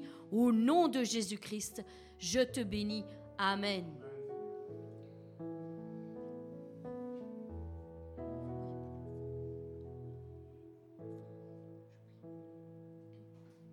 Seigneur, nous voulons te redonner no- nos offrandes, Seigneur, avec un, cœur reconnaissant et un cœur joyeux. Nous te remercions pour encore toute cette matinée, tout ce, qui a été prêché, tout ce qui a été dit. Merci Seigneur, parce que je sais que tu vas faire fructifier cela dans nos cœurs. Au nom de Jésus. Amen.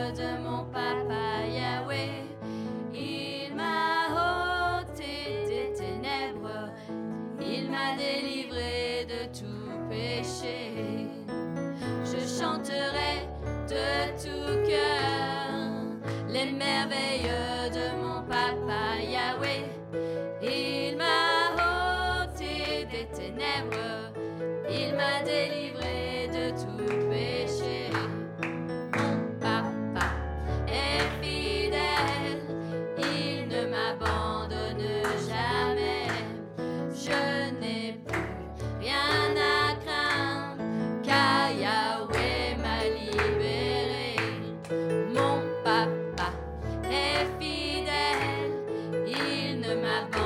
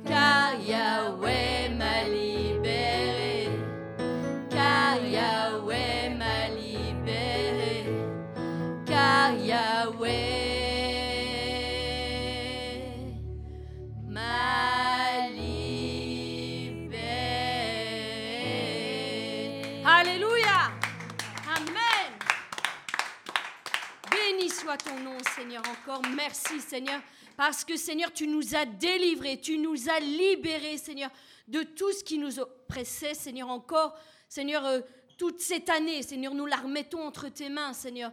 Et Seigneur, nous savons, Seigneur, que tu seras présent, Seigneur, encore l'année prochaine, Seigneur. Nous te rendons déjà gloire, Seigneur, pour comme tu vas nous guider, Seigneur, comme, comme, Seigneur, tu vas faire les choses, Seigneur, dans notre vie, Seigneur. Je te remets mes frères et sœurs, Seigneur, tous ceux qui nous suivent, sur les réseaux sociaux, Seigneur, que tu puisses les bénir, ainsi que nous-mêmes, Seigneur, ici, assemblés, Seigneur, à ton, en ton nom, Seigneur.